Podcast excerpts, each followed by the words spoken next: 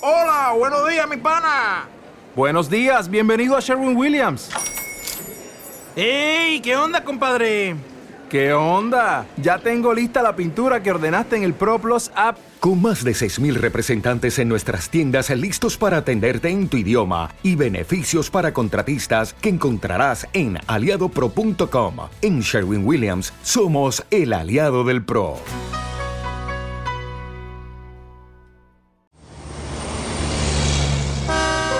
Ruta 66. Un camino abierto a la esperanza. Hasta nos ponemos a pensar, vaya, parece que Dios sí que está enfadado y mucho. ¿Será que Dios es tan impaciente como parece?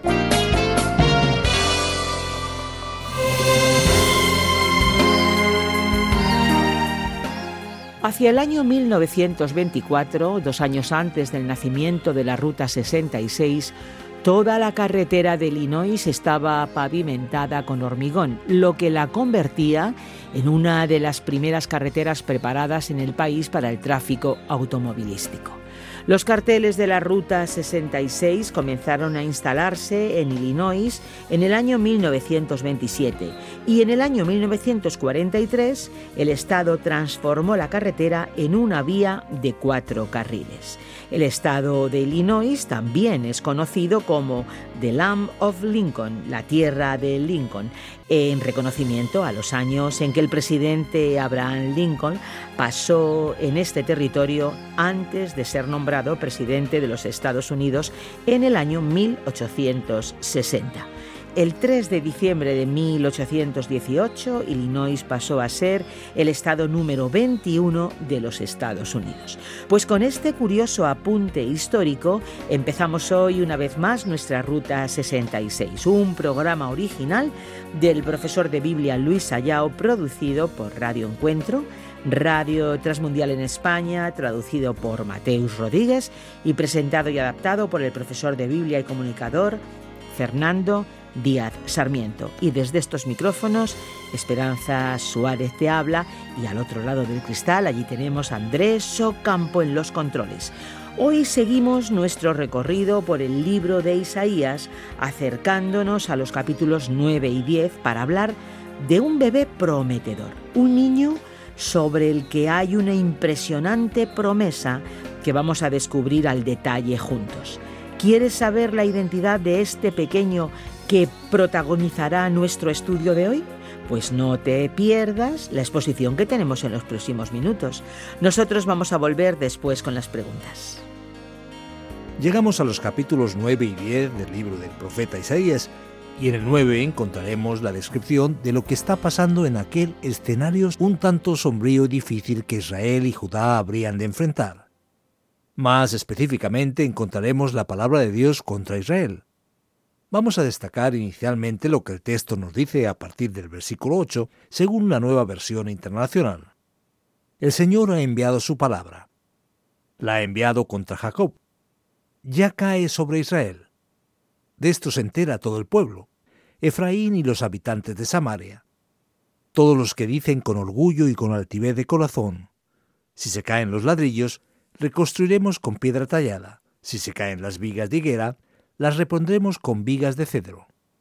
Pero el Señor ha fortalecido a los adversarios de Recín. Ha incitado a sus enemigos. Los sirios en el este y los filisteos en el oeste se comieron a Israel de un solo bocado. A pesar de todo esto, la ira de Dios no se ha aplacado, su mano aún sigue extendida. Como ya hemos visto, por culpa de la decadencia, de tanta inmoralidad, de los pecados, de la idolatría de Israel, la mano de juicio por parte de Dios viene sobre la nación y esta ira todavía sigue activa contra esa nación. Esta frase, de hecho repetida varias veces en el capítulo 9, aparece en los versículos 12, 17 y 21, además del versículo 4 del capítulo 10. La verdad es que la situación está muy, pero que muy complicada y difícil, porque el pueblo está a punto de recibir el juicio de parte de Dios. Lo muestra el texto así, de manera clara, pero el pueblo no ha querido reconocer al que lo ha castigado. No ha buscado al Señor Todopoderoso. Esta es la reclamación de Dios en el versículo 13. Por eso en un mismo día el Señor le cortará a Israel la cabeza y la cola. la palmera y el junco. La cabeza son los ancianos y la gente de alto rango. La cola son los profetas, maestros de mentiras. Los guías de este pueblo lo han extraviado. Los que se dejan guiar son confundidos. Vemos aquí claramente la crisis generalizada que se adueña de la nación, lo cual es una señal clara de que este juicio, que es la destrucción de Samaria, del reino de Israel por el poder asirio, ciertamente llegará y pronto, sin tardar, tendrá lugar. Y Dios tiene razones para traer este juicio. Fíjate, acompáñanos por un momento, querido oyente, en el inicio del capítulo 10. Hay de los que emiten decretos inicuos y publican edictos opresivos. Privan de sus derechos a los pobres y no hacen justicia a los oprimidos de mi pueblo. Hacen de las viudas su presa y saquean a los huérfanos. ¿Qué vais a hacer cuando debáis rendir cuentas, cuando llegue desde lejos la tormenta? ¿A quién acudiréis en busca de ayuda? ¿En dónde dejaréis vuestras riquezas? No les quedará más remedio que humillarse entre los cautivos o morir entre los masacrados. Llegó el momento final. El juicio de Dios caerá sobre Israel. Pero Dios es un Dios de justicia y también traerá su juicio sobre la perversidad de los asirios de la misma manera. Por eso el capítulo 10 también dirá, Ay de Asiria, vara de mi ira, el garrote de mi enojo está en su mano. Lo envío contra una nación impía, lo mando contra un pueblo que me enfurece, para saquearlo y despojarlo, para pisotearlo como el barro de las calles.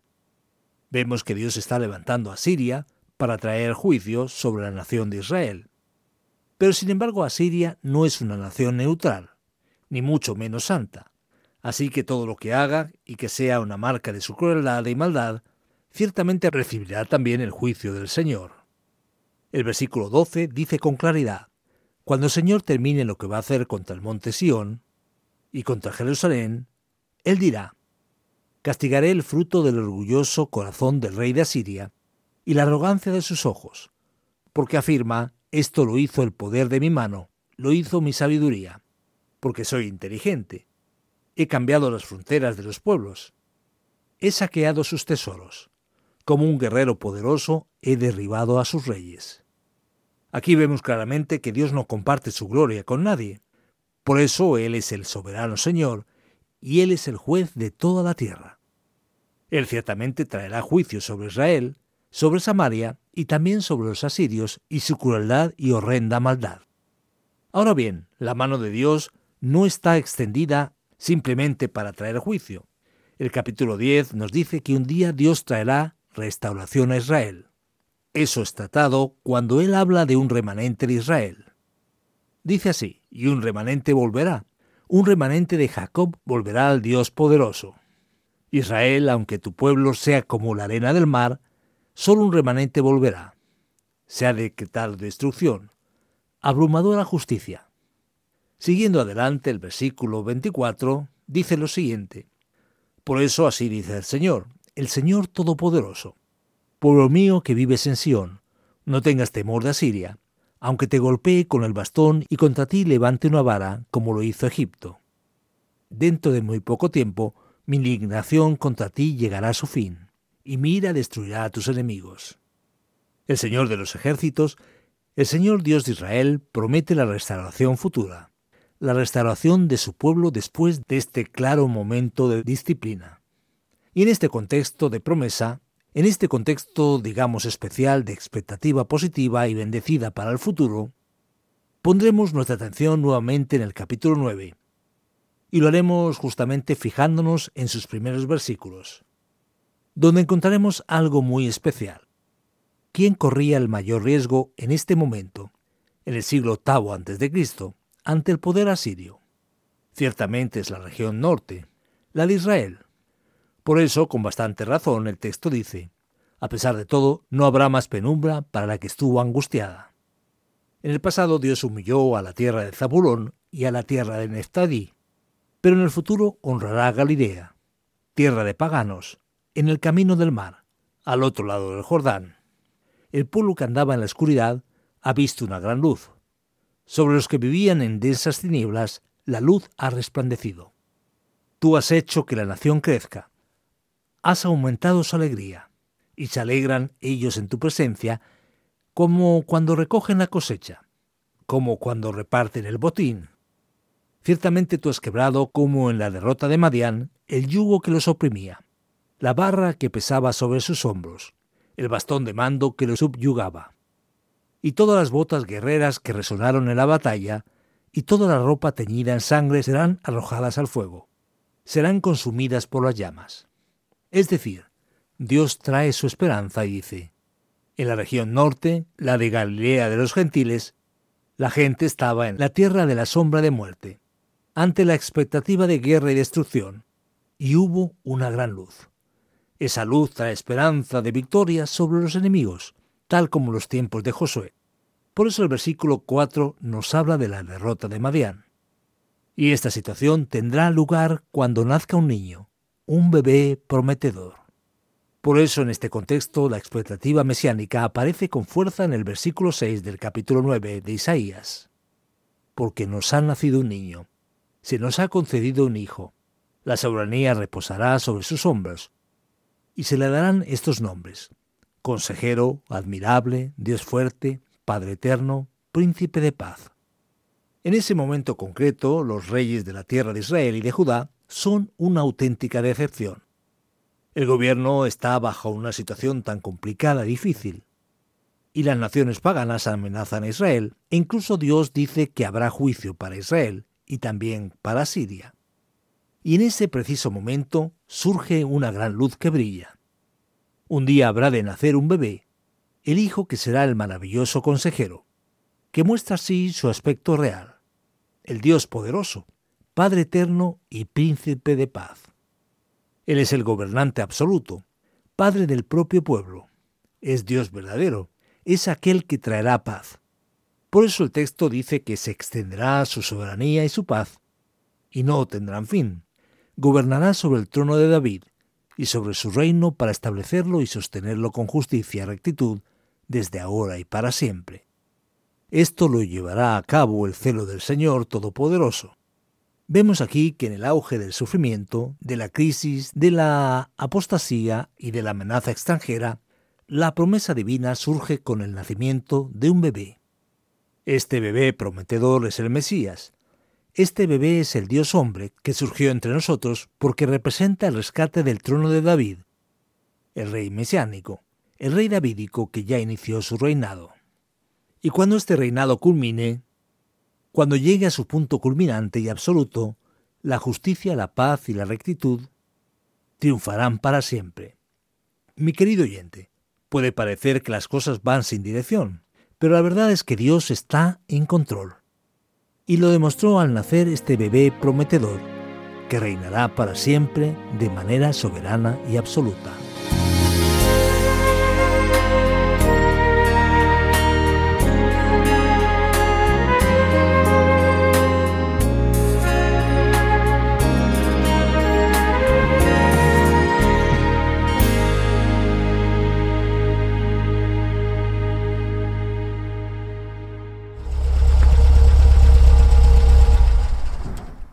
Aprovechamos esta pausa en nuestro viaje para hablar de algo muy interesante. Ruta 66 es un programa internacional, original de Brasil, pero ya en diferentes idiomas, como es el caso del español.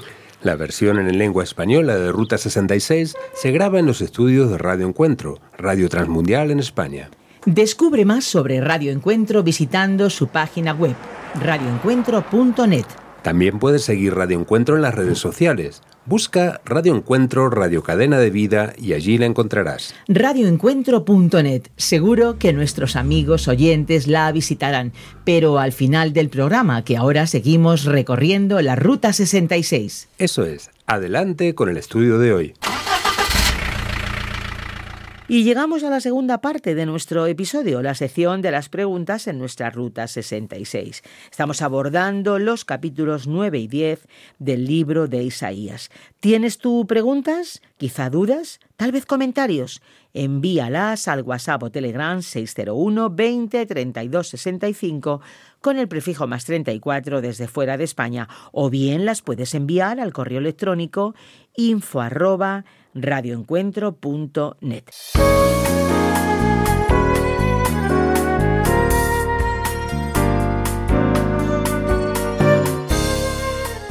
Y lanzo mi primera pregunta. ¿Cómo saber si esta profecía aquí en el capítulo 9 sobre el bebé se refiere a Jesús, ¿no podría ser un niño de los tiempos de Isaías? Esperanza es necesario prestar atención más detallada a lo que el texto nos dice. De hecho, la primera idea que puede surgir es exactamente esa, porque la tierra de Israel está ante la inminente invasión y destrucción asiria. Y de repente este pueblo en la región más al norte tiene una esperanza, una luz identificada con ese niño que nos es nacido, hijo que nos es dado. Pero ¿cuál es la cuestión aquí? Que el gobierno está sobre sus hombros. Sabemos que cuando Siria invadió a Israel y destruyó la nación, nadie asumió ese papel de gobernante esperado aquí. Así que no pudo haber sido alguien en aquel momento, en aquella ocasión. Tampoco en los años siguientes surge nada. En realidad, Israel dejará de existir como nación a partir de esa época. Otra cosa que llama la atención de manera especial es que aparecen títulos de ese gobernante. Él es maravilloso consejero, que enfatiza aquí su aspecto de estratega militar y de rey. Algunas versiones antiguas de la Biblia cometieron el error de poner una coma entre maravilloso y consejero. Debemos entender claramente que se trata de un adjetivo para el sustantivo que aparece en el texto. Después dice que es Dios poderoso, Padre eterno, en el sentido en el que el rey representa a aquel Padre para el pueblo que permanece, porque este es el reino, la dinastía de David, y él es el príncipe de paz. Todas esas cualidades, desde luego, no se aplican a un gobernante o rey común. Es necesario que sea rey mesiánico de inspiración divina para que encaje aquí. Así que evaluando la cuestión histórica y las propias cualidades del gran gobernante que representa la luz, solamente puede ser el Mesías y no una persona concreta de la época de Isaías. Y claramente el Nuevo Testamento, de manera correcta, usará exactamente esa referencia para hablar de la persona de nuestro Señor y Salvador Jesucristo. Fernando, otra expresión que aparece mucho en estos capítulos 9 y 10 es la ira, la vara de mi ira o la ira de Dios. ¿Por qué Dios está tan airado? ¿Y cómo puede Él usar a Siria como instrumento de su ira. Esperanza, eso llama nuestra atención y hasta nos ponemos a pensar. Vaya, parece que Dios sí que está enfadado y mucho. ¿Será que Dios es tan impaciente como parece? Pero en primer lugar, observemos qué pasa aquí. Hay que destacar un primer elemento, y es que Dios ya está soportando con paciencia tanto al pueblo de Israel como al de Judá desde hace ya mucho tiempo. Varias veces Dios les dijo, Mirad, estoy avisando, no debéis actuar así. Apartaos de esa idolatría. El reino de Israel, por ejemplo, desde hacía 200 años, estaba viviendo desobedeciendo a Dios. Y eso, la verdad, eso es mucho, pero que mucho tiempo. Además, Dios no se aira como el que pierde la paciencia y se pone a patear lo que está delante. Como aquel que dice, ahora me las pagará. Lo voy a reventar. Esa no es la idea. La ira de Dios es una sensación semejante a lo que sentimos cuando vemos una gran injusticia y nos ponemos profundamente molestos, como cuando vemos a un adulto que le quita el juguete a un niño y se ríe, burlándose de él, a veces incluso haciéndole daño. Eso nos enfada bastante. Pues eso, aquí veremos que la ira de Dios se manifiesta a partir de su santidad. Al ver tanta injusticia, tanta gente pobre siendo engañada, siendo explotada, tanta maldad, la gente olvidándose de Dios, buscando en cosas inútiles y vacías, entonces Dios finalmente trae el juicio. Ahora podemos preguntarnos, ¿cómo usa Dios a Siria? Asiria es un pueblo que en realidad es peor que Israel y Judá. Pero como Dios es poderoso y tiene dominio sobre todas las cosas, Él muestra la razón por la que usa a Siria porque Asiria es el país más poderoso y Dios quiere mostrar que tiene incluso a esa nación en la palma de su mano. Él hace con ella lo que él quiere, como quiere y cuando quiere. Tanto es así que también llegará el momento indicado del juicio de Asiria. Y otra cosa importante es que hay una ironía detrás del texto. ¿No les gusta tanto Asiria? ¿A los de Judá no les gusta tanto Babilonia? Pues que se junten con ellos, que se vayan allí y sufran el resultado de su elección. Ahí vemos claramente la ironía. Por lo tanto, podemos decir que Dios se aira. Es verdad, pero es bastante comprensible y justificable esta ira divina. Otra palabra que escuchamos constantemente es el remanente de Israel. ¿Qué quiere decir lo de remanente? ¿Cuál es su importancia aquí, justamente dentro del capítulo 10? Mira, Esperanza, ese concepto es bastante importante e incluso se repetirá en el libro de Romanos. ¿Qué es el remanente aquí? El versículo 20 dice los sobrevivientes del pueblo de Jacob es la de que Dios hizo una promesa en su pacto con su pueblo. Y cuando vemos la historia de ese pueblo de Dios, se trata de una historia complicada. El pueblo en gran parte siempre traicionó este pacto y no actuó con fidelidad. Pero la Biblia dice que Dios nunca dejó que la cosa, digamos, se saliera de control. Él siempre conservó un número de fieles que son el remanente, los que mantienen su lealtad y fidelidad. Así que históricamente siempre hubo un grupo de personas que no abandonó y que mantuvo su fidelidad hacia Dios. Y esto es lo que se está considerando aquí. Veremos incluso en el Nuevo Testamento que históricamente la mayoría del pueblo le dio la espalda a Dios. Y solamente el remanente fue fiel. Así que de esta misma manera, este remanente, el restante fiel, volverá y será conservado por Dios en su acción poderosa y soberana, como ocurre hasta los días del Nuevo Testamento. Otro asunto que a menudo llama nuestra atención y queremos saber es el siguiente. ¿Cuándo será la restauración de Israel prevista aquí dentro de este capítulo? Observando el capítulo 10, escuchamos que el remanente de Jacob volverá al Dios poderoso. Aunque Israel sea como la arena del mar, el remanente volverá. La destrucción está decretada y vendrá rebosante de justicia. Pero tal como Dios liberó al pueblo en Egipto, dice el versículo 24, Él liberará de nuevo también. ¿Cómo entenderlo? ¿Será que esa restauración ocurre ahora? ¿Será en el futuro? ¿O ya fue? Los estudiosos, los eruditos, Esperanza, discuten la divergencia o posibles diferencias sobre este tema. Muchos señalan la realidad en el momento en el que Asiria pierde su poder, destruida por Babilonia. De hecho, Nínive es destruida en el siglo VII, y entonces gran parte del pueblo recibe libertad y vuelve a la tierra de Israel. Otros piensan que se trata de una referencia en el sentido amplio del pueblo, porque después el reino del sur es llevado a Babilonia y regresa del cautiverio, con lo que aquí habría ocurrido esa restauración.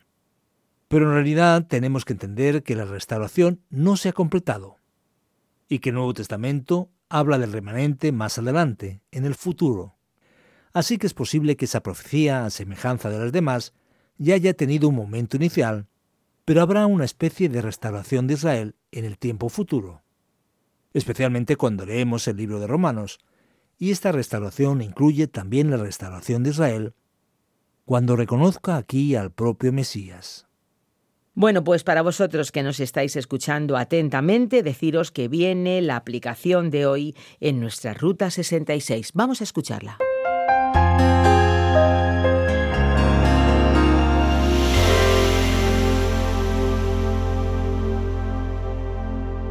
Hoy en nuestra Ruta 66 hemos estudiado los capítulos 9 y 10 de Isaías, hablando sobre un tema sugerente, un bebé prometedor. En medio de la confusión, del sufrimiento, de la guerra y del dolor del Israel antiguo, tenemos aquí la luz que surge en este contexto trayendo la promesa de esperanza del nacimiento del Mesías. Eso nos ayuda a entender cómo Dios, que mostró su ira y su gran poder, trayendo juicio sobre Israel, también trajo su palabra de esperanza y de perdón, y de una buena expectativa para el futuro. Por eso aquí está nuestra gran lección la aplicación para tu corazón. Recuerda, el Dios que se queda airado, el Dios que en un momento determinado está airado, es el mismo Dios que quiere verte perdonado y restaurado. No lo olvides. Busca a Dios y vuélvete a Él.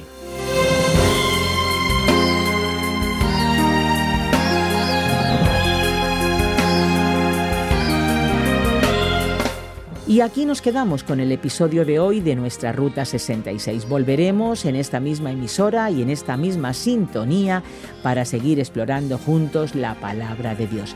Si quieres escuchar este programa de nuevo, lo puedes hacer. Bueno, y también alguno de los anteriores, si ese es tu deseo.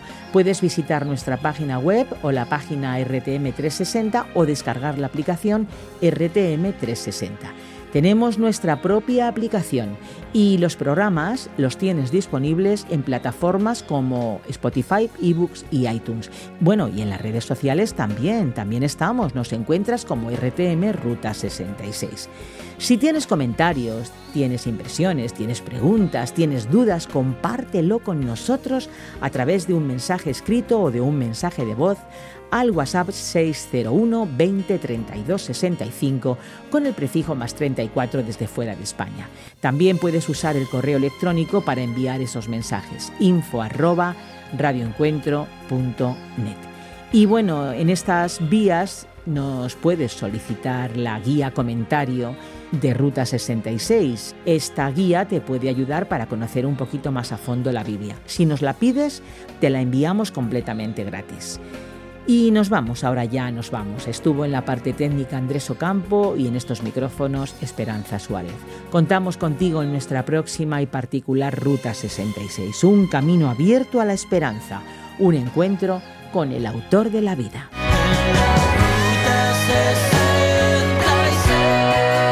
Descarga la app de Ruta 66 y sigue RTM Ruta 66 en las redes sociales.